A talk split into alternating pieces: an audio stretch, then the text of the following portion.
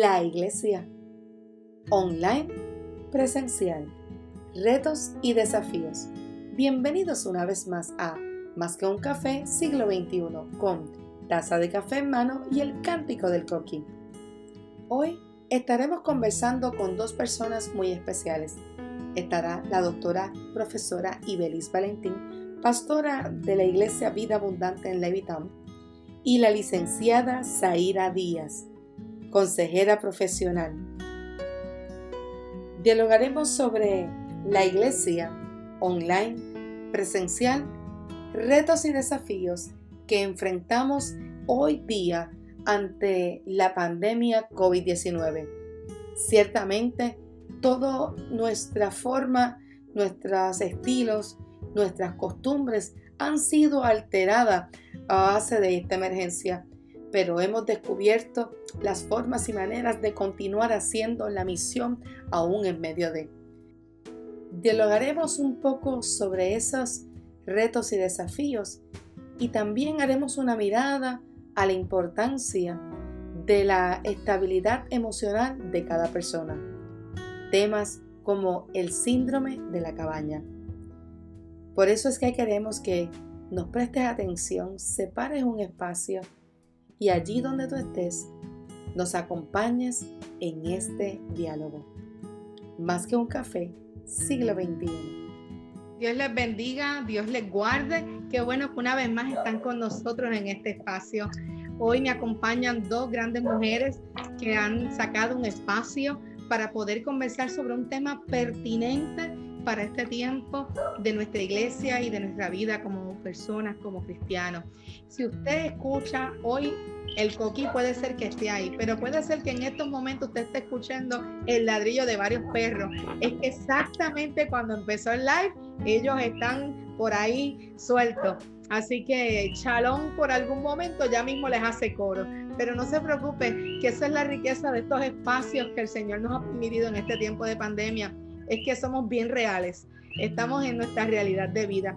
Pero hoy quiero que nos salude, eh, un saludo para ustedes, la doctora Ibelis Valentín, profesora, eh, capellana de Intermetro y el Seminario Evangélico de Puerto Rico. Eh, he aprendido muchas cosas que usted ve que yo hago por ahí, porque he estado por ahí de estudiante aprendiendo cositas con ellos, gozándome en este tiempo.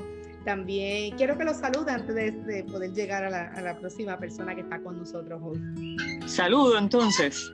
Sí. Sí. Ok, pues buenas noches a todos. Bueno, la realidad es que tenemos que hablar de tiempos asincrónicos, así que buenos días, buenas noches, buenas tardes. Eh, cuando sea que nos estén viendo, le agradecemos que saquen este ratito para, para compartir con nosotros el diálogo y que espero que les sea de mucha bendición.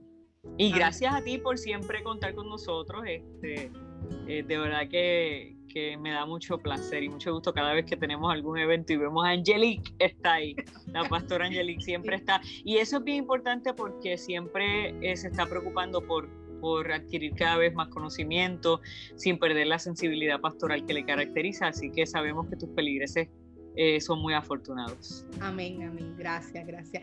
Y me acompaña Zairi Díaz, la licenciada Zairi Díaz, de una consejera profesional y hoy tenemos el placer de, estar con nosotros en este espacio maravilloso donde estaremos trabajando este tema y dándole unos toques importantes sobre estos aspectos emocionales, psicológicos en, la vida del individuo. Así que saluda por ahí a, esta, esta audiencia que está en línea o escuchándonos o viéndonos en esta hora. Pues eh, saludos a todos. Eh, estoy bien agradecida por la invitación de acompañar en esta en esta presentación nueva de la Iglesia Bautista de Guayama y su pastora Angelique, eh, junto con la doctora Ibelis, así que estoy, estoy privilegiada en medio de estas circunstancias. Espero que lo que podamos compartir esta noche sea edificante, nutritivo, que todos podamos gozarnos, que podamos aprender los unos de los otros y que realmente haga una diferencia en nuestras vidas. Así que bendecidos a todos. Qué bueno, qué bueno. Eh, ciertamente este diálogo salió de, una conversación, una inquietud que en un momento dado tuve la oportunidad de, así a pinceladas, hablar con, la doctora Ibelí, ¿verdad?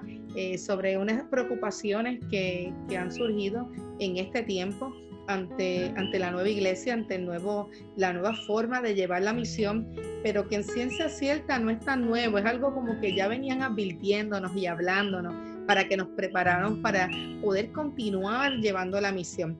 Hace un tiempo atrás tuve la oportunidad de estar con el doctor Pablo Jiménez y hablábamos sobre los retos antes, durante y después eh, de la iglesia. Y ciertamente hablábamos de que en el transcurrir del tiempo la iglesia ha venido enfrentando diferentes crisis, diferentes momentos difíciles. No han sido, este momento no es el único, sino que ha ocurrido en el transcurrir de la historia pero la iglesia se ha mantenido en pie proclamando y se ha, mantenido llevando este mensaje. Mientras me preparaba en algunas líneas, eh, recordaba que en un momento dado eh, tuve la oportunidad de tomar con el profesor eh, Francisco Goitía, tuve la oportunidad de coger una clase nueva de, de teología que era sobre la reforma protestante. Y en uno de los trabajos finales eh, yo recopilé diferentes imágenes para mostrar cómo, cómo, la palabra de Dios ha ido cambiando en el transcurrir del tiempo y cómo comenzó eh, esta traducción de la palabra, el acceso a la misma y cómo los medios han ido eh, evolucionando o moviéndose que al sol de hoy o al día de hoy nosotros podemos tener acceso a la palabra del Señor en diferentes idiomas, en diferentes formas y se lleva de diferentes maneras la predicación no tan solamente en lugares abiertos, no en lugares escondidos como en algunos momentos la iglesia tuvo que esconderse, eh, no solamente en reuniones de la casa, no solamente en templos, sino que se ha utilizado diferentes medios para poder proclamar y en este tiempo en particular eh, la tecnología ha sido un aliado y ha sido un elemento importante para nosotros continuar haciendo la misión. Pero ciertamente eh, como todos los tiempos y las diferentes formas, todo trae sus retos. Y, hoy día presentamos unos retos y quiero que Ibelí pueda hablarnos un poquito más. Ella ha estado estudiando, ella ha estado trabajando esto de muy cerca desde mucho antes de que esto ocurriera, ella estaba preparándose. Ha sido esa voz como que diríamos profética del tiempo, ¿verdad? de lo que íbamos a estar eh, viviendo y la importancia de continuar. Y yo quiero que ella abunde un poquito más sobre, sobre esos retos y desafíos hasta la y a la hora de los que tenemos. Pues el primer reto que tengo es tecnológico ahora mismo y creo que tengo una interferencia aquí, ¿verdad que sí? ¿O se oye? Eh, no, en un momento dado, pero ya no. ¿Ahora no se oye? No. ¿Segura? va y viene. Va y viene. Eh, si no, pues cambio el micrófono. Que no estoy en mi hábitat natural. Así que si no, pues hacemos un cambio. Si, lo, si escuchan algo mal, pues me dejan saber. Eh, pues mira, Angelique, la realidad es que eh, la tecnología ha estado en nuestro medio toda la vida. Tecnología es incluso eh, lo que nosotros recordamos de los principios de, de, la humanidad. Tecnología era aquel proceso en el cual los hombres de las cavernas descubrieron cómo hacer fuego, prender fuego, cómo convertir una piedra en, un hacha, ¿verdad? Eh, todo eso es tecnología. Tecnología es una extensión del ser humano eh, y pues claro, la particularidad del momento que estamos viviendo es que la tecnología ha, progresado de una manera que no solo eh, nos permite a nosotros vivir con más recursos y hacernos más fácil la vida, sino que nos lleva y nos extiende eh, mucho más allá de lo imaginado. Eh, hoy día nos ha llevado al punto en el cual estamos interconectados de esta forma tan interesante. Antes eran cosas, pues, verdad, eh, muy cercanas, ¿no? cómo mejorar nuestro estilo de vida de manera muy cercana y ahora, ahora la tecnología puede llevarnos a comunicarnos con personas de todo el mundo de manera inmediata, de manera accesible, o sea, inmediatez, accesibilidad, globalización de información. Y la iglesia pues es parte de la sociedad y todo lo que afecta a la sociedad afecta a la iglesia y todo eh, lo que nosotros eh, podemos hacer para proclamar el Evangelio debe estar relacionado y debe utilizar todos los medios que tenemos a nuestro alcance. Eh, eso, eso es bien importante. Yo creo que de alguna manera eh, nosotros hemos siempre soñado con cuando el Evangelio sea proclamado a toda nación, Y yo creo que ya no tenemos excusas, o sea, ya el evangelismo, eh, la misión ha alcanzado unos niveles inimaginados. Miren, yo escuchaba un podcast hace unos días atrás que yo sigo hace mucho tiempo y yo presumo que en este momento de la historia ese podcast debe de estar siendo muy escuchado y es un podcast que se llama Social Media O algo así, no recuerdo bien. Eh, la cosa es que está dedicado a hablar de temas de la iglesia en los medios digitales. Y es un podcast que tiene años, ¿ok? Y ellos estaban dando una estadística de cuántas personas alcanzaron, eh, se alcanzaron con las transmisiones en línea después de Semana Santa, solamente a través de un, de un network, eh, de un network de iglesias en Internet, creo que era de Life Church TV. Eh, y estamos hablando de más de 36 mil transmisiones a la misma vez para más de 7 millones de personas en una alcanzadas en una sola transmisión. ¿Qué es lo que eso nos dice? Pues simple y llanamente lo que eso nos dice es que estamos excediendo eh, lo que nosotros jamás imaginamos. Eso nos, diría, cumpliría con lo que dice Mateo 24, 12, y lo voy a leer en traducción lenguaje actual, que dice, en el en fin del mundo llegará cuando las buenas noticias del reino de Dios sean comunicadas, anunciadas en toda la tierra, y todo el mundo lo haya escuchado. Ciertamente ese es el propósito, ¿verdad? Principal. Eh, sobre, sobre nuestra misión principal de que es que esto llegue a todo el mundo, no importa cómo, no importa los medios, yo he sostenido desde el primer día que hoy está la tecnología en cuestión desde el punto de lo que ahora estamos haciendo con estos medios o estas plataformas que usamos, pero partiendo de la premisa que, como dice Ibelis, que ha estado siempre, ¿verdad? Oye, pero mañana puede ser que no tengamos las plataformas que estamos utilizando, pero el mensaje va a seguir llegando. A donde Así es, amén. va a llegar donde sea. Oye, y, eso, y esos retos eh, estamos hablando de que, de que no solamente eh, hemos visto cómo hemos avanzado y cómo hemos logrado acaparar diferentes medios, diferentes, las generaciones que van cambiando. Definitivamente estas generaciones van cambiando, eh, van emigrando de un sitio a otro, pero qué bueno que asimismo el mensaje va creciendo y se va expandiendo por diferentes formas.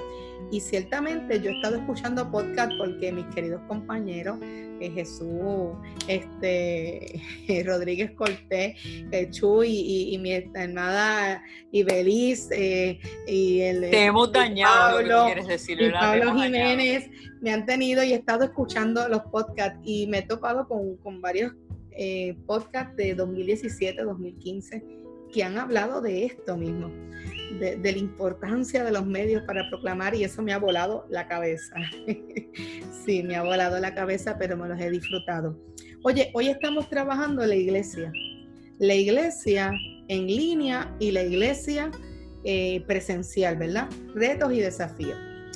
Eh, pero la iglesia, eh, dentro de que es línea y presencial, estamos viendo unos elementos que se están dando en este tiempo de que en un momento dado nos retiran, eh, nos sacan de nuestro confort, de nuestra forma, nuestras maneras, desde la vida personal hasta la vida de iglesia en comunidad. Eh, no estamos reuniéndonos. Eh, pasan 100 días aproximadamente, ya vamos por cuatro meses, entonces estamos en el periodo de volver a adaptarnos a regresar. Hemos adoptado unas nuevas modalidades, muchos se han percatado que realmente eh, utilizar las redes sociales no era como Gille decía el cajón del diablo, ¿verdad? Sino que, son formas y mecanismos para, que son útiles para aliados para nosotros y han tenido que, adoptarlas. Pero entonces una vez están aprendiendo a adoptarlas, nuevamente estamos regresando a los templos y, se están dando otros elementos, eh, se están dando otras cosas que se han mezclado eh, en nuestra vida, que trascienden al espacio del templo. Y es el factor que tenemos unas personas que están experimentando miedo, eh, el síndrome de la cabaña. Eh, estamos entrando en otros elementos y quiero que, me, que, la, que la licenciada, la consejera profesional, nos traiga un poco de ese, desde ese punto de vista emocional, psicológico, y quiero que Ibelis me traiga desde la parte, ¿verdad?, de iglesia, de eh, más práctica, más técnica, para poder dialogar al respecto. Y, quiero darle paso, ¿verdad?, también a, a, a que nos pueda hablar un poco sobre lo que ella ha visto en este tiempo y qué podemos estar enfrentando. Partiendo de la premisa, y yo quiero que me corrija, cuando hablamos de síndrome de la cabaña, no estamos hablando de una condición, una enfermedad de salud mental. Entiendo que estamos hablando de un síndrome, estamos hablando de unas emociones, pero yo quiero que tú me hables un poquito más de eso. Eso es así, pues eh, es bien interesante. Eh, quiero ¿verdad? empezar diciendo que nosotros estamos experimentando una serie de, de síntomas que son bien normales. Quiero empezar diciendo que hemos pasado por una situación, todo el planeta Tierra, de un momento a otro, una situación sin precedentes. Eh, no habíamos, esta generación no había experimentado una pandemia. Esto nos sobrecogió a todos de cantazo, como decimos en Puerto Rico. Eh, ni los padres, ni los maestros, ni el gobierno, ni las instituciones, ni las organizaciones, ni, ni ningún tipo de industria privada o pública estaba lista para este acontecimiento. Así que todos en nuestros diversos escenarios hemos tenido que experimentar confusión, eh, de momento unas restricciones, un encierro. Hemos pasado por un, periodo confuso, porque empezó por allá en, en, China y luego eh, hubo un boom en Italia, en Europa, y eso vino corriendo hasta llegar a nosotros. O sea que ha sido bastante, es una experiencia nueva y es como un tsunami que viene de cantazo y no te avisa, ¿verdad? Así que esto nos ha sobrecogido a todos. Eh, hay una serie de sentimientos que, que todo el mundo ha tenido que experimentar. La iglesia no es la excepción. Estamos hablando de ansiedad, de miedo, de temor, de desesperación, sentido de, de culpa. Somos culpables, que nos está pasando porque no los merecemos. O sentido de angustia, porque queremos resolverlo, porque no tenemos control. Y de momento nos encierran, o como dicen en Europa, nos han secuestrado y, hemos tenido que quedarnos en nuestras casas no sabía que había pasado tanto tiempo, fíjate, perdí la noción. Y desde marzo estamos en, secuestrados, encerrados. Yo le digo que a mucha gente que no lo veamos como un secuestro un encierro, pero pues hemos tenido que estar en nuestros hogares. ¿Y qué pasa? Que en medio de esa confusión, en medio de esa angustia, en medio de esto que nos ha sobrevenido, el lugar donde nos hemos sentido más seguros es en nuestro hogar. ¿Por qué? Porque ahí es que nos sentimos protegidos. Y nos hemos tenido, fíjate que emocionalmente y mentalmente, hemos tenido que cambiar nuestro, nuestro switch, programarnos, obligarnos a entrar en este proceso, ejercitar nuestra mente y nuestras emociones para estar en casa, cambiar nuestra rutina empezar como cualquier otra persona a tener unos cambios extraordinarios desde trabajar de nuestros hogares y nos hemos tenido que obligar a aceptar este secuestro, sentirnos seguros en casa. Ahora bien, de momento el gobierno ha empezado a flexibilizar la cosa y tenemos un reto grande de volver volverá a, entrar en la nueva normalidad. ¿Y qué pasa? Que hay gente que está experimentando lo que se llama el síndrome de la cabaña. Y esto empezó en el, en el siglo XX, a principios del siglo XX, cuando la gente tenía que quedarse en sus cabañas por unos periodos intensos de invierno y de frío. Y por eso es que se le llama, eh, ¿verdad? Cabin fever en inglés, y de ahí es que se desprende el síndrome de la cabaña, ¿verdad? Acuérdese que es un conjunto de síntomas mm, de un espectro de ansiedad, espectro ansioso, no es una enfermedad o un trastorno, ¿ok? Es bien importante. Es un conjunto de síntomas. Yo me siento segura en casa y tengo miedo a salir.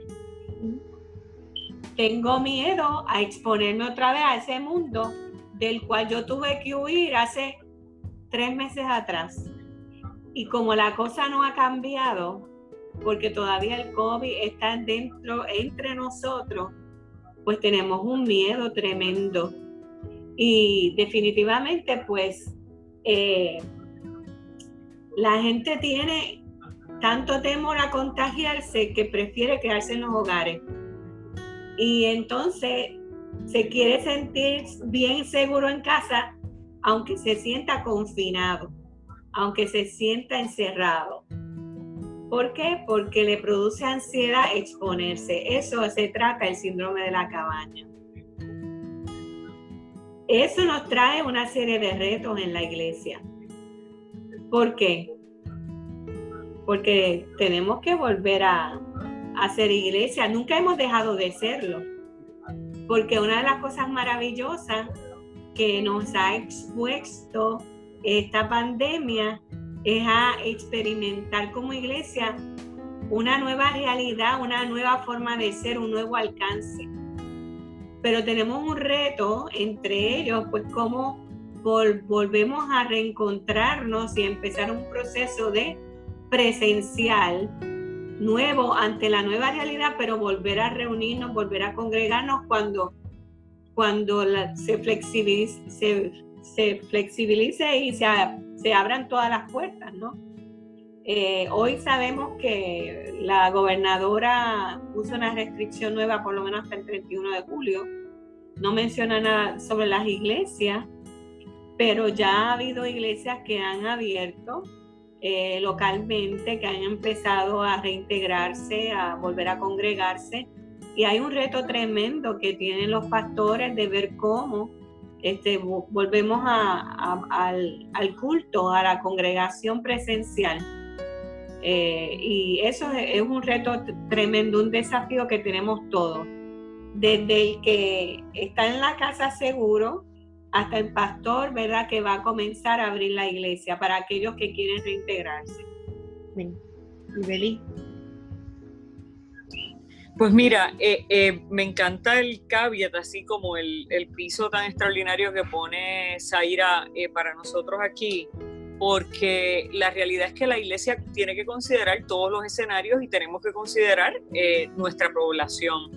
Yo siempre hablo de que los pastores tenemos que tener muy claro cuál es nuestro demográfico, quiénes son los que asisten a nuestras iglesias y cuáles son sus necesidades particulares. Hay iglesias de personas de, una, eh, de un demográfico de una edad X, eh, que pues si son más susceptibles, pues evidentemente los pastores de esas iglesias, a lo mejor cuyos la mayoría de sus miembros pueden sobrepasar los 62 años, es probable que ellos tengan que tomar decisiones distintas a los que tienen eh, una población de, edad más intermedia o a iglesias muy jóvenes, ¿no? Eh, eh, como proyectos de iglesia más contemporáneos que tienen gente muy, muy joven y que a lo mejor estos no son tan vulnerables. Así que todas esas cosas las tenemos que tomar en cuenta. Tenemos que tener, tomar en cuenta también cómo se siente eh, la gente, cómo, cómo se sienten ante, ante esta nueva realidad. Uno de los fundamentos del cuidado pastoral que que básicamente también está amarrado al, cuidado y a la consejería eh, emocional, es explorar los sentimientos del paciente, si le podemos llamar paciente. Por lo tanto, los pastores no nos podemos desconectar de eso, hay que explorar los sentimientos de nuestra gente. O sea, lo primero que yo les recomendaría es explore, envíe mensaje de texto, llame, pregunte. Eh, una de las cosas que nosotros hicimos cuando yo he sido y me he manifestado muy reacia a regresar al templo mientras eso fuese eh, una amenaza para la salud de los feligreses, pero hubo un momento donde yo dije, yo tengo que consultar más allá de lo que yo como pastora creo que es lo más apropiado en este momento. Así que en un momento dado, frente a la reapertura, aún un poquito en contra de mi propia manera de pensar, lo que yo hice fue un poquito de encuesta. Y la gente se sentía con una enorme, en su mayoría, con un enorme deseo de, de visitar el templo. Otros me dijeron, pastora, yo todavía no estoy listo, no estoy lista. Pero ante esa exploración, en mi caso, pues yo tuve que ir un poquito más allá de lo que yo hubiese deseado eh, y ellos quisieron regresar. Ahora, ¿cuál es mi plan después de este reversazo que nos están dando, que nos están dando un poco? Pues mi plan es explorar otra vez los sentimientos de la congregación, por lo menos de los que vienen, y ver si nos mantenemos así o también hacemos algún tipo de ajuste en el plan, en el proyecto. Eh, y hay que considerar con mucha seriedad a las personas que no están teniendo las herramientas necesarias para enfrentar esto de una manera eh, o de la manera que otros lo están enfrentando. O sea, eh, esto no es una cuestión de valorar si yo estoy bien o si yo estoy mal o de si mis herramientas son las mejores o las peores, son las que yo tengo. Y en la gran mayoría de las ocasiones nosotros demostramos de qué estamos hechos cuando viene el problema y la crisis. O sea, yo puedo pensar, yo, yo siempre uso un ejemplo eh, un poquito dramático pero el ejemplo que yo uso es que la mayoría de los cristianos, si te preguntan a ti si tú pudieras ser capaz de matar a una persona, ¿qué es lo que un cristiano por regla general va a contestar? ¿Cómo va a ser pastora? Yo no mataría a nadie. Yo no mato ni una mosca. Pero, ¿y si la circunstancia cambia? Y si tú te estás enfrentando a que hay alguien amenazando la vida de un hijo tuyo o de una hija tuya, y la única alternativa de salvarle la vida a un hijo tuyo o una hija tuya de momento está en, que tienes que privarle la vida a la persona en un altercado de alguna forma. Tú no sabes cómo vas a reaccionar hasta el día que tú no estés frente a la circunstancia particular, que es una circunstancia de crisis porque te desestabiliza y los recursos que tú tenías para enfrentar esa X o Y situación resulta que ahora son menores de los que tú necesitas. Entonces, ajá. Y qué bueno, que, qué bueno que mencionas eso, porque definitivamente la iglesia tiene que explorar el sentir de la congregación y yo diría de, los miembros y el estado emocional en que se encuentran. Porque hay personas, como estás explicando, Ibelis, que tienen, ¿verdad? Eh, destrezas de afrontamiento de las situaciones adaptativas pero hay otros que son mal adaptativos. Hay gente que no ha sabido bregar con esta situación. Eh, los temores y los miedos lo han, lo han hecho sentir de tal forma, ¿verdad? Que se han sentido limitados e incapacitados para volver a reintegrarse, conectarse, desarrollarse eh, socialmente, volver a, a entonces a tomar algún tipo de, de, decisión. Por ejemplo, hay personas que, no quieren ni siquiera salir de su casa e ir al supermercado. Eh, mucho menos querrán ir a, ir a la iglesia.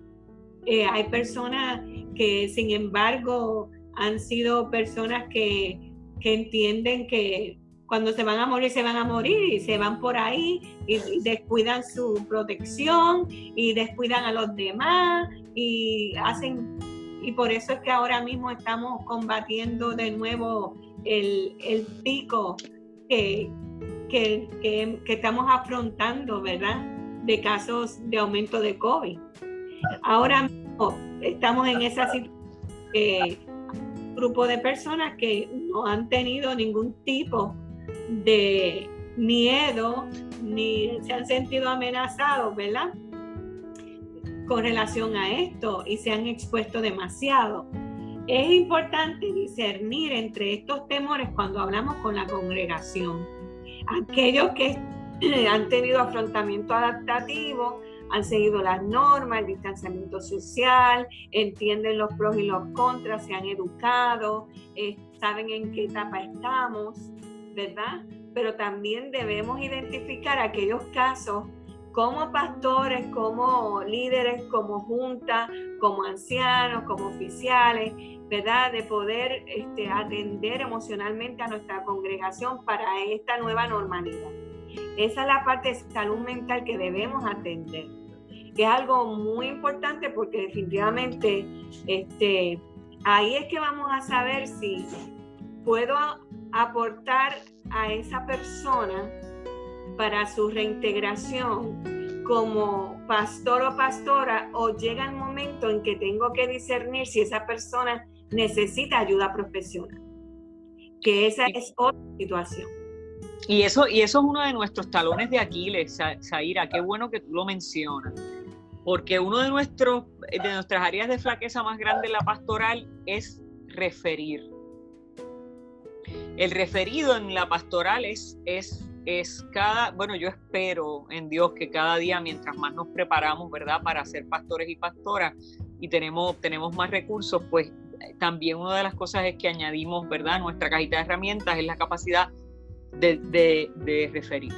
¿Cuál es el problema que existe con referir? En muchas ocasiones, pues eh, nosotros mismos eh, pensamos que, todo lo podemos manejar desde la perspectiva espiritual. Eh, o, puede haber en algunos pastores o pastoras un sentimiento de abandono a la persona, eh, cómo lo voy a dejar. En otros pudiese existir también un poco de incapacidad de aceptar que en esa área tú no tienes los recursos y las herramientas. Y hay muchos tabúes espirituales, ¿no? Eh, donde las enfermedades mentales o las enfermedades emocionales, los trastornos emocionales se, se, ven con, con, tabú y mucha gente prefiere venir a la iglesia y disfrazarlos de problemas espirituales para no tener que acercarse a un terapista, a un psicólogo a un psiquiatra. Yo creo que una de las cosas que son, eh, eh, es vital para nosotros es poder definir hasta dónde nosotros podemos llegar. El cuidado espiritual siempre va a ser importante, siempre es una plataforma y tiene que estar ahí. Eh, yo yo te, doy ahora, Angelique, déjame usar este ejemplo. Yo hablo de nuestras vidas y nuestra salud integral como una mesa. Y si una de las, de las patas de la mesa está coja, ¿qué es lo que va a pasar? Que siempre vamos a estar incómodos, ¿no? Hay una incomodidad cuando usted va a un sitio a comer y, la, y, la, hay gente como yo con mi OCD a millón que busco un cantito de cartón y, busco la manera de remendarlo. Así es nuestra vida. Yo puedo tener eh, eh, mi salud física más o menos en shape y voy al gimnasio y hago ejercicio, pero entonces tengo un, mi salud emocional a lo mejor no está eh, igual o tengo mi salud emocional, tengo mi terapista, voy una vez al mes, tengo eh, mi médico y, tengo cuidado de mi cuerpo físicamente, pero, pero no cuido mi salud espiritual. Entonces lo que quiero decir es que todas las áreas de nuestra vida, de nuestra salud integral, tienen que estar atendidas. La espiritualidad siempre va a estar atendida, pero la parte de nuestra salud emocional tiene que estar atendida y el pastor o pastora debe de saber hasta dónde puede llegar. Y eh, dejar de pensar, por ejemplo, que una persona que no tenga los recursos para de afrontamiento como habla Zaira, no es un chango. Una... Ustedes saben que cuando chiquitos le decían a uno, ay, nena, no seas changa. eso no es nada. No, no llores por eso, eso no es nada. No llores por eso, eso no es nada. Pues mira, la realidad es que, que sí es porque no todo el mundo tiene eh, los mismos recursos. Angelique, ibas a, decir algo, yo no te dejé, perdón, no, este tu show. está bien, está bueno esto. Y escucha, tengo aquí a, los perros otra vez a, al Eso es parte de, la cuarentena. Mira, somos, somos, somos seres holísticos, ¿verdad? Nosotros, es importante que, que nosotros somos cuerpo, que nosotros somos espíritu, somos alma, nosotros, eh, todas esas cosas están en un balance. Entonces, eh, es importante que, eh, siguiendo la línea de ustedes, que nosotros como pastores, como líderes espirituales, nosotros podamos reconocer cuáles son nuestras competencias. Y es uno de los principios básicos de este, es saber dónde. Y hay muchos eh, cambios fisiológicos, hay muchas situaciones que ocurren que, que, que afectan la forma de ver la vida y enfrentar las situaciones. ¿Verdad? A lo mejor tú me preguntas a mí, me pones presión en un momento difícil y yo reacciono bien. Porque en, momentos de presiones yo salgo, yo tengo una de estas tardía que es que después es que yo cojo el, el, bajón. Pero, pero hay, hay gente que no, que necesita su espacio para procesar. Y, el COVID, esto me da pie para algo que yo también he, resaltado en una, reflexión que he tenido en este tiempo, es que aquí realmente no, el problema no es el COVID. El COVID es uno más que está en el momento, que es la situación, y, antes era todavía los temblores, ya mismo otras cosas, siempre hay algo. Aquí, más allá del problema del COVID, es ese, ese confinamiento mental del miedo que ha tocado a cada uno de nosotros y a unos se han tardado más en procesar y otros han accionado más rápido. Y eso no lo podemos descartar, no podemos. Ahora bien, es ahí donde el espíritu entra en una función, ¿verdad? Es ahí donde el espíritu nos ayuda a nosotros a enfrentar para contrarrestar cuando lo vamos al mundo espiritual con la palabra y la promesa de Dios. Pero para llegar ahí tiene que empezar a darse ese balance, ese entendimiento y un esfuerzo de igual manera. Para nosotros poder llegar a ese balance perfecto y poder enfrentar y salir de ese síndrome de la cabaña y poder entonces comenzar a caminar conforme a lo que realmente es nuestro rol, nuestro papel y, nuestro paso sobre esta realidad del mundo que no está suscrita a, lo que acontece, sino cuando hablamos del mundo espiritual está suscrita a lo que Dios habla. Pero no podemos eh, ser ciegos y pasar por alto eh, las diferentes personalidades o situaciones de las personas. Pues tú me dejas darle un pie forzado a Zaira. Zaira, yo quiero este, decir algo para que tú nos ayudes con eso. Yo tengo una teoría. Y mira a ver si tú me ayudas con esto. Yo creo que nosotros, eh, una de las cosas que el mundo contemporáneo ha hecho es relacionarnos, mantenernos tan relacionados con todo, con todo el mundo, salimos, compramos, vamos a las tiendas, vamos al cine. Eh, el ser humano cada vez pasa menos tiempo con misma y con mismo. Y yo tengo una teoría, yo no sé, ahora yo te voy a tirar al medio. Mira a ver si yo ando por ahí en, algún, en alguna buena línea o la realidad es que mis reflexiones están medias locas ya en estos días. Pero yo pienso que esto nos ha confrontado con el yo. Ah. Y, y el problema que yo veo es que nosotros nuestros problemas, nuestros asuntos no resueltos, nuestros problemas familiares, eh, nuestros problemas con uno mismo. Muchas veces la gente los resuelve yendo a Plaza de las Américas y comprando, los, resolvemos eh, buscando una manera de interactuar y de no tener tiempo de pensar, de reflexionar, de estar en silencio, de estar conmigo, de estar con mi pareja, de estar en la casa. Eh, ¿En qué medida nuestra incapacidad de trabajar con nosotros mismos, de escucharnos, de tener silencios, de en qué medida eso se ha alterado de una manera tan grande que, el confinamiento se ha convertido en una cárcel del yo. Eh, en, tremendo, y tremendo. En una cárcel del yo. qué interesante eso que acabas de decir. Bueno, me has dado por donde me gusta, porque estos son los temas que a mí me, encanta hablar. Eh, desde que empezó esta pandemia, yo he estado feliz, en el sentido de que en mi caso personal, por eso es que Angelic decía, todas las personas tienen una historia, todas las personas tienen unas personalidades. Hay personas que que eh, son muy contemplativas, hay otras personas que son muy reaccionarias, reactivas, hay otras personas que son muy activas, hay otras personas analíticas, hay diversidad de personalidades. Hay personas que no tienen tiempo para esa reflexión, para contemplarse, para sacar tiempo para ellos mismos. Y es bien interesante lo que acabas de decir porque por algo se detuvo el universo, el planeta Tierra.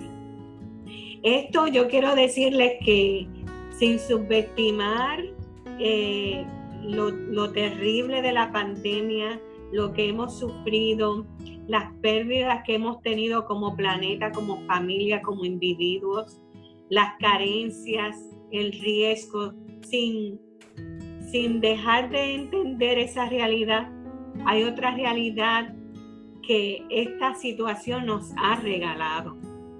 Y el que la haya aprovechado o la esté aprovechando va a sacar un beneficio de por vida porque el planeta se detuvo.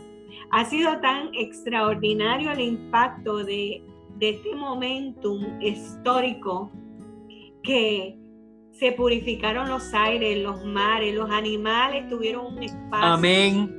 Se reverdeció todo todo lo que era azul se puso más bello. descansamos. Y parece que la iglesia no ha entendido. Y tengo que hablar de la iglesia porque podría hablar de muchas cosas, pero queremos enfocar esto en la iglesia. la iglesia, el cuerpo de Jesucristo no ha entendido, no ha entendido que este es un tiempo para reencontrarnos como cuerpo, es reencontrarnos como hijos con nuestro Padre, conectarnos con Él y con nosotros mismos, validar nuestra fe, ver si verdaderamente nos hemos sostenido en un programa, en un culto, en verle la cara al hermano, en socializar, en sacar un tiempo el domingo, en pasarla bien. O realmente nosotros somos iglesia porque, porque tenemos una misión. Porque tenemos una misión en Cristo Jesús, porque tenemos una responsabilidad. Entonces, de eso ¿verdad? Esta experiencia lleva a pensar en cómo estamos nosotros conectados con el Señor y nosotros, el Señor con nosotros. Y tiene que ver mucho con nuestro estado mental. Tiene que ver con lo que hemos desarrollado aquí, como dice Angelique. O sea, cómo está nuestro pensamiento. Y qué bueno que mencionaste porque los pastores son los primeros que han tenido que enfrentarse al silencio y a detenerse. Detenerse un poco porque por otro lado han tenido un trabajo enorme. Pero que mucho hablamos, ¿verdad? Entonces nos, nos encerraron y ahora, ¿qué hacemos y a quién le hablamos? Ah? Exactamente. tenido que enfrentarse a un proceso muy personal, un desafío muy único los pastores. Y no solamente los pastores, sino sus cónyuges yo quiero que la gente sepa que, que esto es un proceso para todos, que no es para el planeta, los impíos, los que no conocen al Señor, los que se portan mal, no, es para todos. Y Dios ha sido tan sabio que ha permitido que esto ocurra en todos los escenarios. Así como sale el sol para justos e injustos, el COVID llegó para todos por igual. Entonces hay un mensaje para todos envuelto y tenemos que encontrarnos con esa realidad. Fíjate, yo quiero hablar un poquito sobre los pastores porque los pastores han tenido unos retos tremendos. Y puede ser que entre los pastores y los líderes, ¿verdad? Haya un cansancio y, y haya también una necesidad de explorar cómo está su estado de ánimo. Porque los pastores y los líderes que han estado a cargo durante todo este tiempo han tenido que armonizar nuevas rutinas, salir de la iglesia, de esa presencia, de ese protagonismo, del que yo estoy accesible, yo estoy al frente. La eso es un proceso. Eh, armonizar nuevas rutinas porque ya yo, es otra cosa. Y cómo balancear la nueva rutina en el hogar con la rutina nueva impuesta por el gobierno y una nueva rutina a desarrollar con la iglesia, aquellos que ni siquiera tenían el Internet como herramienta. Porque hay iglesias, ¿verdad?, eh, que ya hacían años, quizás como la de Ibelis, que eh, hacían stream, que estaban conectados, estaban con Facebook, tenía gente trabajando con los que estaban live, pero hay gente que no conocía ni siquiera lo que era la plataforma Zoom. Hay gente que no tenía ni siquiera los miembros de iglesia que ni siquiera tenían celulares, androides, para conectarse y tener esta nueva tecnología accesible. Entonces, hay unos desafíos personales que han venido a ser parte de todos nosotros. La gente se ha tenido que enfrentar, no solo los pastores, sino los miembros de iglesia, cómo comían, cuán ansiosos son, cómo estaban sus relaciones interpersonales con sus familiares en casa. Porque no es lo mismo tú irte a trabajar por ocho horas, regresar a tu casa, tener dos horas con tu marido o con tus hijos, pero estar que en casa metidos todos y entenderse, conversar, relacionarse, volver a escucharse, volver a ver sus manías, enfrentar a manejar todo esto. Entonces, desde los que están al frente de la iglesia, a los miembros que están en sus hogares, están enfrentando los mismos desafíos a la. Entonces ha sido fuerte. Y este silencio ha sido importantísimo para que la gente comience a explorar cómo está su salud mental y su salud emocional, cómo están sus relaciones con sus hijos, familiares? ¿Cómo están sus relaciones de matrimonio, de pareja? ¿Cómo están sus relaciones con sus hermanos? ¿Cómo está su relación con su pastor o pastora? ¿Cómo está su relación con Dios? Porque si yo era dominguero, dependía del culto del domingo y ahora me encuentro que no puedo ver ni el culto por Zoom. Pero yo no toco la Biblia, no oro. pues, ¿dónde está mi relación con Dios? Y este silencio es importantísimo para la iglesia también.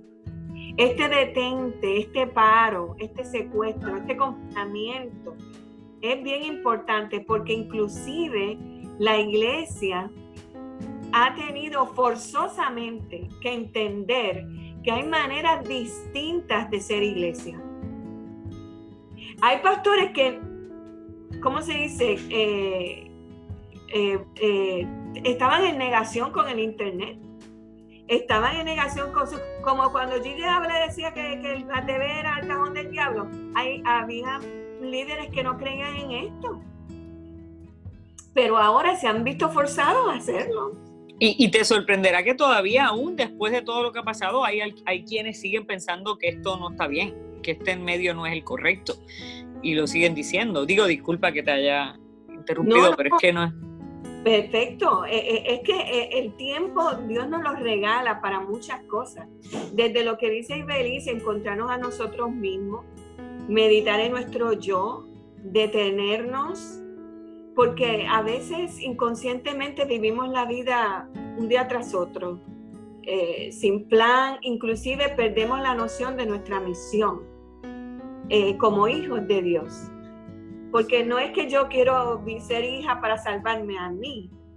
Jesucristo se fue y le dijo a sus discípulos ir y predicar este evangelio, ¿verdad? Y quiero traer eso a porque estaba en estos días y le decía que este, este proceso de la pandemia, ¿verdad? O durante este secuestro me recuerda lo que le pasó a los discípulos cuando Jesucristo subió, después de resucitado.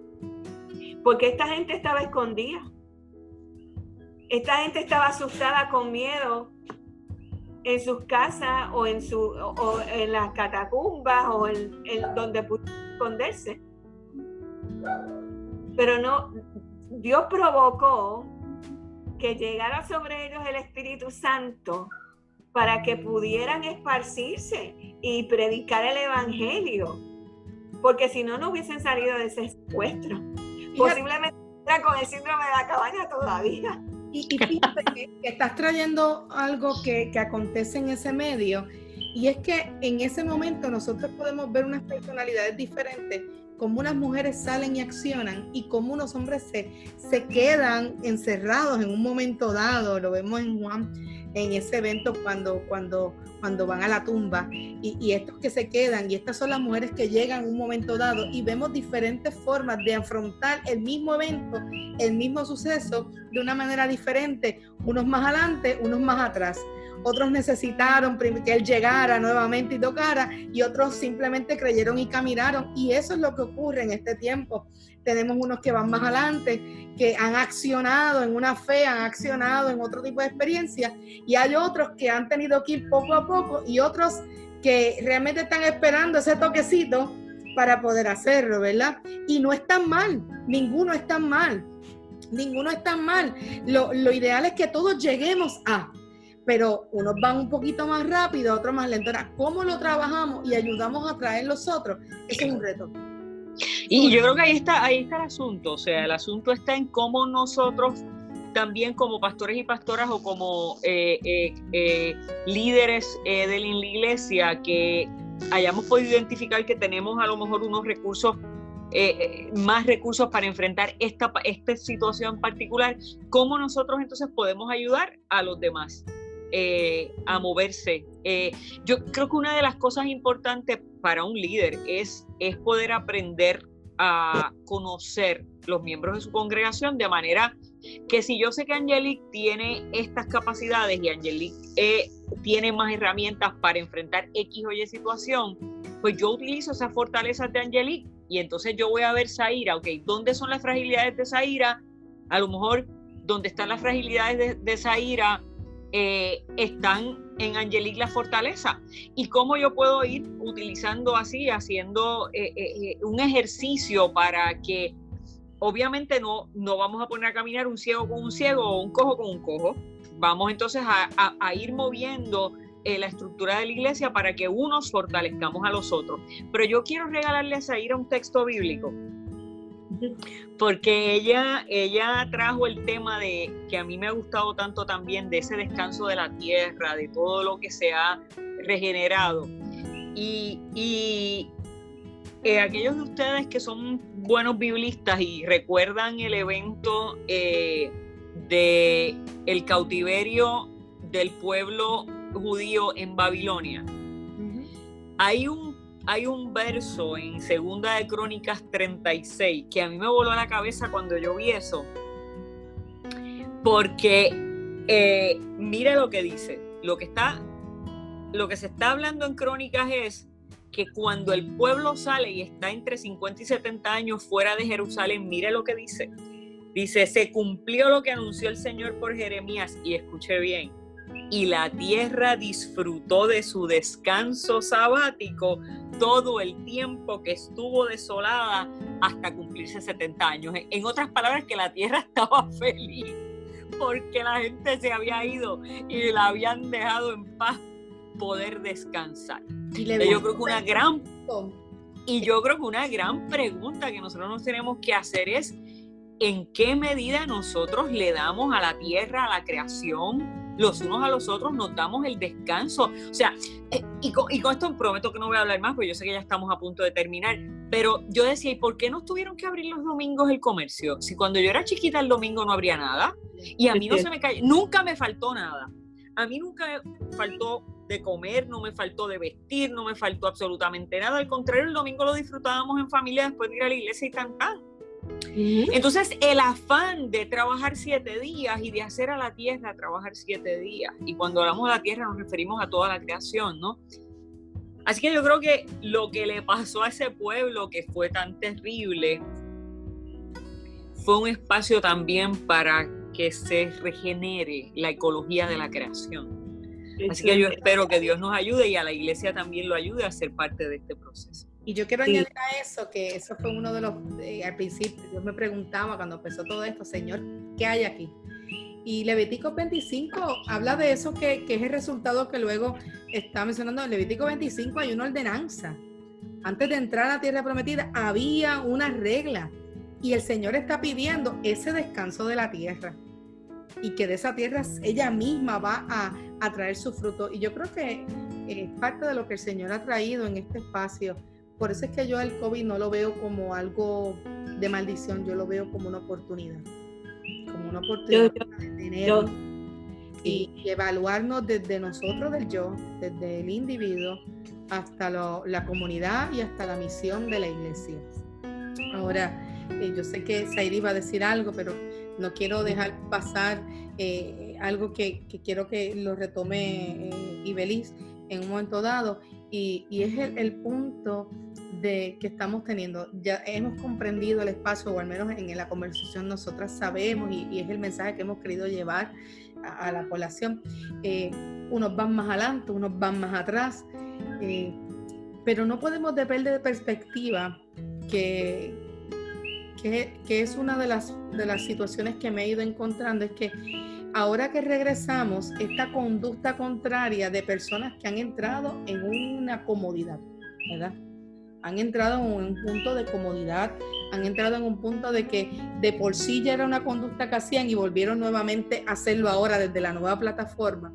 Y entonces hay gente que tienen el factor que hay un miedo, que hay una realidad, que están comprometidos, que no están saliendo a ningún lugar, pero están las personas que simplemente no quieren eh, entrar en ese compromiso o en ese regresar del templo y eso es otro factor. Y, he escuchado en algunos momentos el, eh, este culto presencial, este culto en línea, este, pues entonces ahora vamos a eliminar en línea porque entonces no vienen. Entonces se ha creado uno, no, yo creo que es otra vez un momento de de volverla a reestructurar. Esto es algo cambiante, esto es algo que tú tienes que ir midiendo la necesidad y la conducta de tu congregación para ir, ¿verdad?, balanceando. ese punto quiero que me lo toques, Iberi. No podemos terminar sin, sin tocar ese punto, pero quiero darle un espacio a Seiri. Hay una pregunta de un pastor David Soto y que a mí quiero ponerla en, perspectiva. Dice, me pregunto cómo provocar el transformar tantos espacios ocupados de afán, de cansancio, de temores en espacios sagrados reveladores de Dios. Sairi, te, dejo para que puedas añadir lo que ibas a añadir, ¿verdad? Antes de yo traer mi línea y Belis pueda entonces también ampliarnos con, esto. Pues yo, yo quería, ¿verdad? Eh, plantear una pregunta y es que esta situación nos plantea una nueva normalidad. Y este descanso, este soltar eh, los afanes, el, cansancio eh, autoimpuesto, eh, para detenernos y meditar y contemplar y reafirmarnos en nuestra fe, también nos evoca para que nosotros pensemos en una nueva forma de ser iglesia. Eh, porque estás preguntando, yo sé que Iberis va a cerrar, pero... Eh, eh, puedes contestar, no hay problema. ¿Cómo hemos reflexionado a partir de esta situación global de qué reforma debe hacer la iglesia? Trae este tiempo para pensarnos a nosotros mismos. esa, esa, es la pregunta que me gustaría que todos los que nos escuchan eh, mediten. ¿Te ha enseñado este tiempo a pensarte como iglesia de una forma distinta de ser iglesia, de llevar la misión, de ejecutar? ¿Por qué correr, correr, correr? Porque necesito ir al templo. Es como aquellos que corren porque necesitaban que abriera Marshall. Hello. Esa, es que, es que eh, lo necesito en las venas. Pero es que Jesús está contigo en la casa desde el primer día. ¿Ves? ¿Ves lo que te quiero decir? O, ibas a la iglesia por los hermanos, por verte, por el... Por... Eh, eh, hay una, hay una, una situación que hay que meditarla. Congregarse es importante y lo sabemos por la palabra y que hay una cosa que se da en la iglesia presencial que no se da desde la silla frente, frente al televisor en nuestros hogares pero no debemos confundir la gimnasia con la magnesia y nuestra relación personal con Dios no depende de nuestra presencia en el, en el, en, la, en, el edificio, en la iglesia, en el templo. Saber la definición. Correcto. a tu corazón y tu mente, porque yo, yo como pastor he experimentado lo que es estar aquí, Dios está en todos lugares a mí me hace falta el templo por lo que representa el templo en mi vida, por lo que implica, pero no me suscribo a que es el todo. ¿Entiendes? Eso, eso está en la definición, eso está en la experiencia, en la madurez que tú te acercas, ¿verdad? E, en este punto. El problema es cuando, cuando pensamos que Dios solamente se manifiesta en ese lugar. Yo creo que es, un problema. Tú sabes. Ese es un problema. Y es bien importante, por eso es tan importante repensarnos como iglesia en la ejecución de nuestro ministerio, de cómo nosotros de ahora en adelante podemos hacer más con menos. ¿Ok? Porque si algo aprendimos es que no necesitamos tanta ropa. Si algo aprendimos es que no necesitamos todos los fines de semana comer fuera. Si algo aprendimos es que podíamos descansar. ¿Verdad que sí? También podemos aprender a nuevas formas de ser iglesia, de ejercer nuestro ministerio y nuestro rol como hijos de Dios. Aunque, aunque haya flexibilización y, volvamos al culto regular, porque por algo estamos pasando por este proceso. Que no se nos olvide cuánto hemos alcanzado y cuánto hemos crecido en este proceso y cómo nos hemos reinventado como iglesia y que no perdamos ese conocimiento y esa experiencia cuando vuelva a abrirse, eh, ¿verdad? Este, el culto normal y, que volvamos a, la, a lo que va a ser el nuevo normal y, que se haya la apertura global. Que no se nos olvide estos alcances. ¿Por qué? Porque eh, este aprendizaje tiene un motivo, una razón de ser y, lo que hemos alcanzado no debemos virarlo para atrás.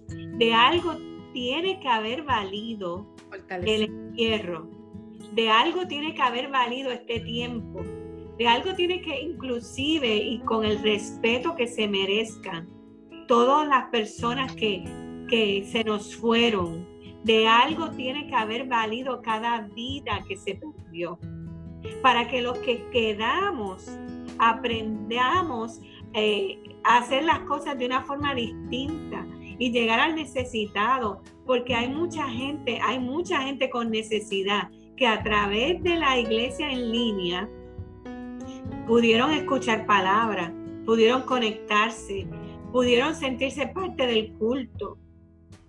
Y en este momento no lo podemos perder. Yo sé que debemos regresar pero no tampoco debemos perder a esas personas. O sea que esto es un desafío tremendo. Esto es una situación bien desafiante, es un reto tremendo. Desde, desde cómo volver a ser iglesia y soltar la seguridad que tenemos en nuestros hogares, hasta cómo eh, retomar lo que lo aprendido y, y que siga creciendo. Y, parte de lo que yo creo que pastoralmente a nosotros nos preocupa no es tan solo el hecho de volver al templo, quedarnos en línea. Lo que nos preocupa pastoralmente es el hecho de que hay que lamentablemente hay gente que se ha enfriado. Eso es una realidad. Que lamentablemente, pero no es el todo que hay personas que se han acostumbrado y han entrado en la misma rutina de antes, empezaron. Nosotros como pastor hay muchas cosas que no, porque hay un libre hay una decisión de cada una y una experiencia de cada persona. Pero es un peso pastoral, yo no sé si, si Belí, ¿verdad? Eh, o tengo una opinión diferente, pero es una preocupación que tú sabes que hay gente que realmente no se está conectando pero ya tal vez eso es otro por ciento y podríamos trabajarlo y hacer un estudio un poquito, ¿verdad? Más, más en concreto sobre eso, pero, pero uno sabe cuando hay algunos que no han podido arrancar con este tiempo de tecnología y han dicho no, punto y se acabó. Y hay otros que simplemente se han acomodado, pues cuando yo quiera lo veo y, y corro y lo veo, no lo veo. O sea, hay elementos, pero, pero como quiero que hable Ibeli, pues, pues voy a dejarle ahí el, el, le voy a ceder el turno. No, no, no, tranquila. Eh, mira, yo, yo creo que eso que tú estás diciendo es importante verlo, pero es bien profundo. Y yo creo que el resultado de esto lo vamos a saber en todos los aspectos dentro de muchos años. a lo mejor nuestros nietos serán los que tengan un buen estudio de, ¿verdad? De lo que, de lo que nos ha pasado como sociedad, como iglesia, como todo, ¿no? Como individuo. Eh, ahora, yo sí te puedo decir que, eh, aunque a mí me preocupa, ¿cómo no me va a preocupar? Como pastora, si yo sé que hay alguien que no se está conectando. Pero también, como pastores y pastoras, nosotros sabemos que hay gente que está físicamente sentada en la silla, pero su mente no está aquí. Exacto, se da el mismo, se da ahí, se da acá. o sea, eh, la realidad es que lo que nosotros vemos, las conductas que nosotros vemos en los medios digitales, no son distintas de las conductas de la vida presencial física. Son en otro lugar, en otro espacio, tan real como el del templo. Eh, que propicia unos cambios eh, de conducta, claro, que propicia unas maneras diferentes de relacionarse, claro que sí, pero sigue siendo relación, sigue siendo nuestra conducta, cómo reaccionamos a X o Y cosas. Así que una de las, de las cosas de las que tú estás hablando, que yo creo que es un mito, es decir, no, ahora la gente no va a querer ir al templo y va a querer quedarse en la casa. Exacto, y es lo que yo, yo, yo veo eso como un mito. Para mí eso es un mito. Y te voy a decir por qué para mí eso es un mito. Primero, porque la mayoría de nosotros nos hemos dado cuenta que la gente está ansiosa por tener oportunidad de volver a verse físicamente y de abrazarse. Y, o sea, eh, siempre hay quien te diga, yo estoy, yo estoy como pues en el agua, yo puedo estar, digo de verdad, o sea, hablo de vida y feliz, yo puedo quedarme en casa y seguir así, manejando esto por los medios mucho tiempo, pero no te niego, cuando llegué la primera vez aquí a la iglesia, en el primer ensayo para el regreso de la iglesia, lloré como una nena chiquita. Eh, eh, Y entonces la, la, emoción que nos sobrecogió a todos en ese culto fue muy, en ese, en ese ensayo, no fue ni culto, antes de, fue bien especial. Pero yo creo que es un mito, o sea, yo creo que es un mito porque nos hemos, y yo creo que es un mito espectacular, o sea, es que vamos a romper con tantos esquemas y tantos estereotipos. Exactamente. Ahora mismo, tanta gente que decía que este medio era para despersonalizar, que esto era una. Todos esos mitos que había alrededor del, del medio que han habido por años y, y de hecho yo leí una, una cita que puso alguien de un filósofo, creo que surcoreano, no sé de dónde, que decía que los encuentros en el internet eran de unas congregaciones sin alma, sin espíritu, sin identidad. Y mire, cuando yo tengo una, una persona, una señora de nuestra iglesia que cuando está viendo el culto nos escribe que se sintió como cuando está en el templo que fue bendecida como, como cuando ha estado en el mismo templo, que sintió la presencia de Dios y que le da gracias a Dios. Así dice el texto de ella. Y que le da gracias a Dios por este medio. Disposición. yo no puedo decir que esto es sin alma, porque es que es verdad, claro que sí, la, la cosa está de metal con plástico, esa mezcla de cable.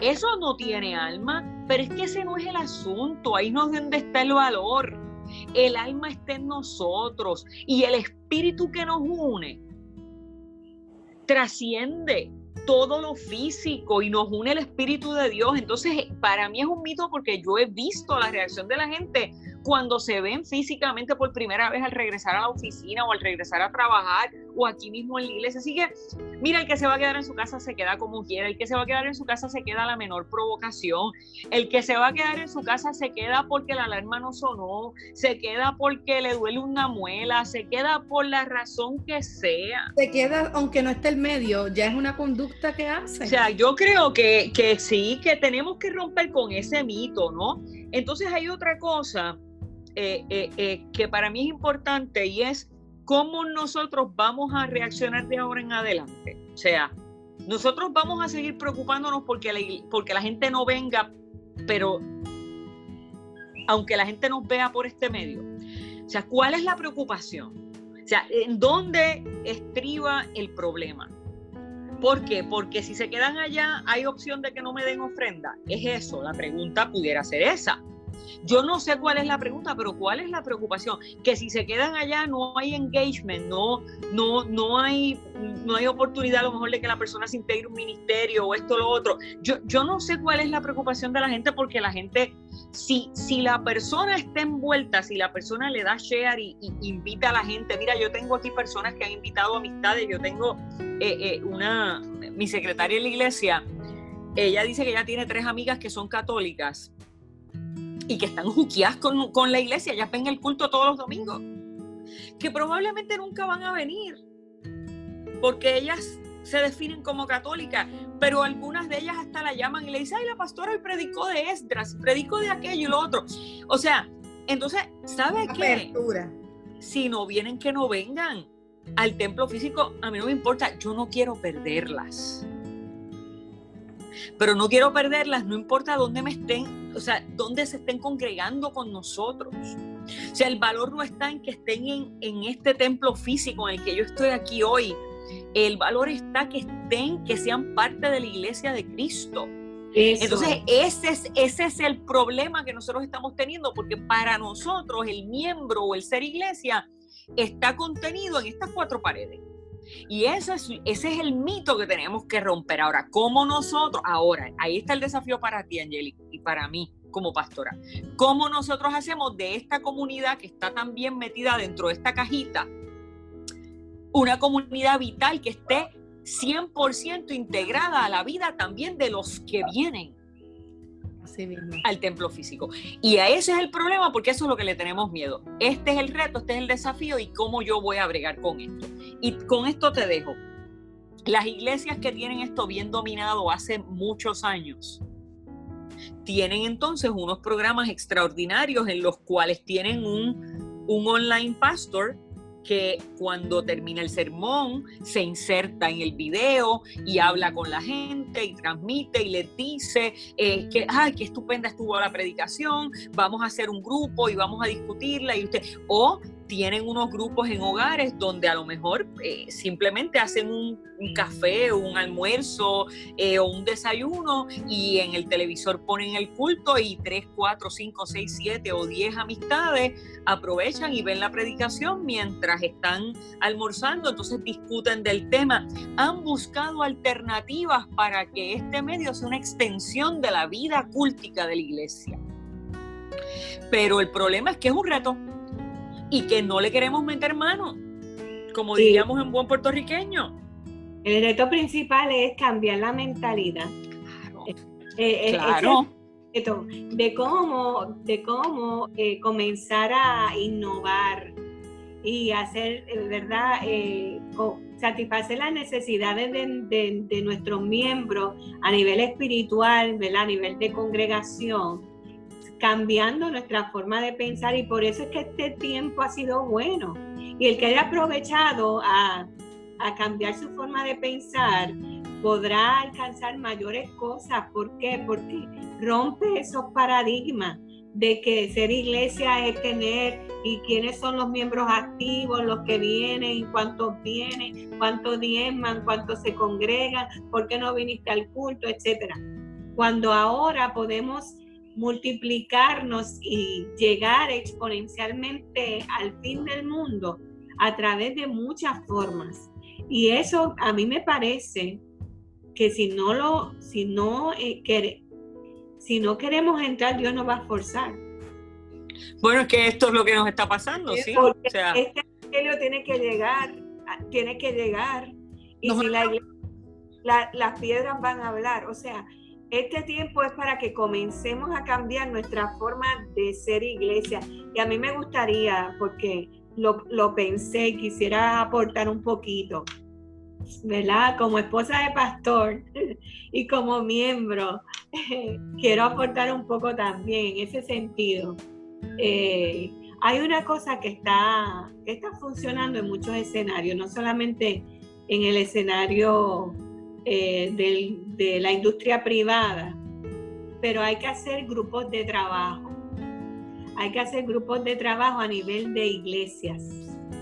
Hay que trabajar en equipo, porque una iglesia puede estar muy desarrollada en el área del internet, en el área de, multiplicarse, de combinar presencial con, con tecnología, pero hay iglesias que quizás no y hay que hacer, hay que aprender a hacer grupos de trabajo regionales, por sectores, por comunidad. Eh, hay que aprender a hacer iglesia en, en equipo. Y eso es algo que va a impactar definitivamente la nueva normalidad de la iglesia de Jesucristo. Hay que enriquecer los programas, insertar los audiovisuales.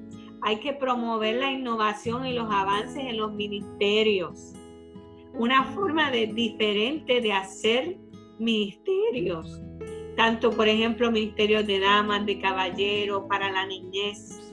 Hay que e, este tiempo nos invita y yo sé que nos puede romper la cabeza, ¿verdad? Este, pero hay que hacer cambios. Eh, yo como, como miembro puedo decir que Dios nos está sacando de la pecera. De la cajita, de la cajita. De la cajita nos está diciendo sal, multiplícate, utiliza las herramientas a tu favor. ¿Por qué un reggaetonero mal hablado puede utilizar su música y llevarla a la conchinchina a través del internet, del Facebook, de Amazon? ¿Y por qué la iglesia no puede llevar lo mismo a través de esos mismos medios? ¿Por qué? Si es tan accesible para nosotros. Nosotros hemos tenido la experiencia en la iglesia de tener personas que se han añadido a los cultos de, que están en Florida, Nueva York, en la República Dominicana, familiares de los que son miembros de nuestra iglesia que se conectaron, personas que no podían ir a los cultos de noche, que se conectan ahora y se integran. Y no han dejado de diezmar, de ofrendar, porque saben que estamos trabajando y entonces eso trae un reto tremendo y es cómo mantener a la gente activa y sentirse con propósito. Cuando la gente se siente activa, que tiene propósito, tiene razón de ser, tiene llamado, tiene algo que aportar, no importa si, si es online, si es presencial, si es desde su casa haciendo mascarilla, la gente va a seguir en, este camino de Jesucristo. Y Dios va a multiplicar los que van a ser salvos. Eh, a veces, ¿verdad? Como pastores, yo sé que hay una carga enorme, pero el Señor nos está llamando a romper y ese es el gran desafío de la iglesia hoy por hoy, definitivamente. No, y gracias. Esto ha estado exquisito, esto ha estado muy bueno. Y Sahiri nos, nos, ha sorprendido más allá, ¿verdad?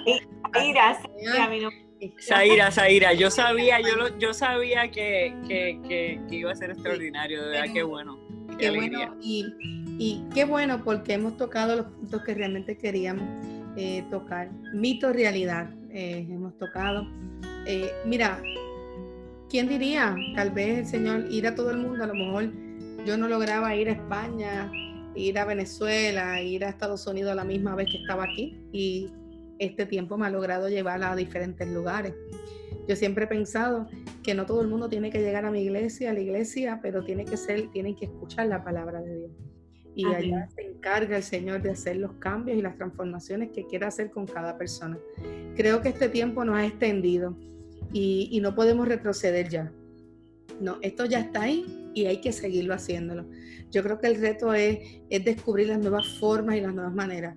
Eh, definitivamente eh, la disposición de los corazones es la que va a hacer la diferencia de cada experiencia.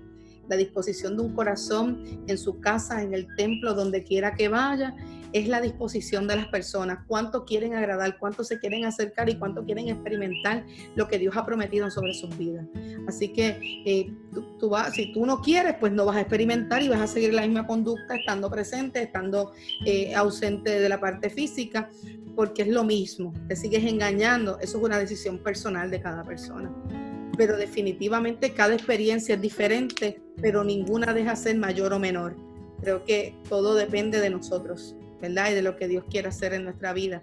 Eh, si podemos regresar, vayamos con corazones dispuestos, pero si todavía no puedes ir, pasa tu proceso y te ayudaremos a, a entenderlo, pero no hagas falsas ideas y no te engañes con ideas o mitos falsos. Simplemente date la oportunidad de vivir cada experiencia y ir de la mano de Dios para que Dios en tiempo te muestre hacia dónde y qué va a hacer con cada uno. Cada estrategia, cada persona decide, tiene la oportunidad de decidir.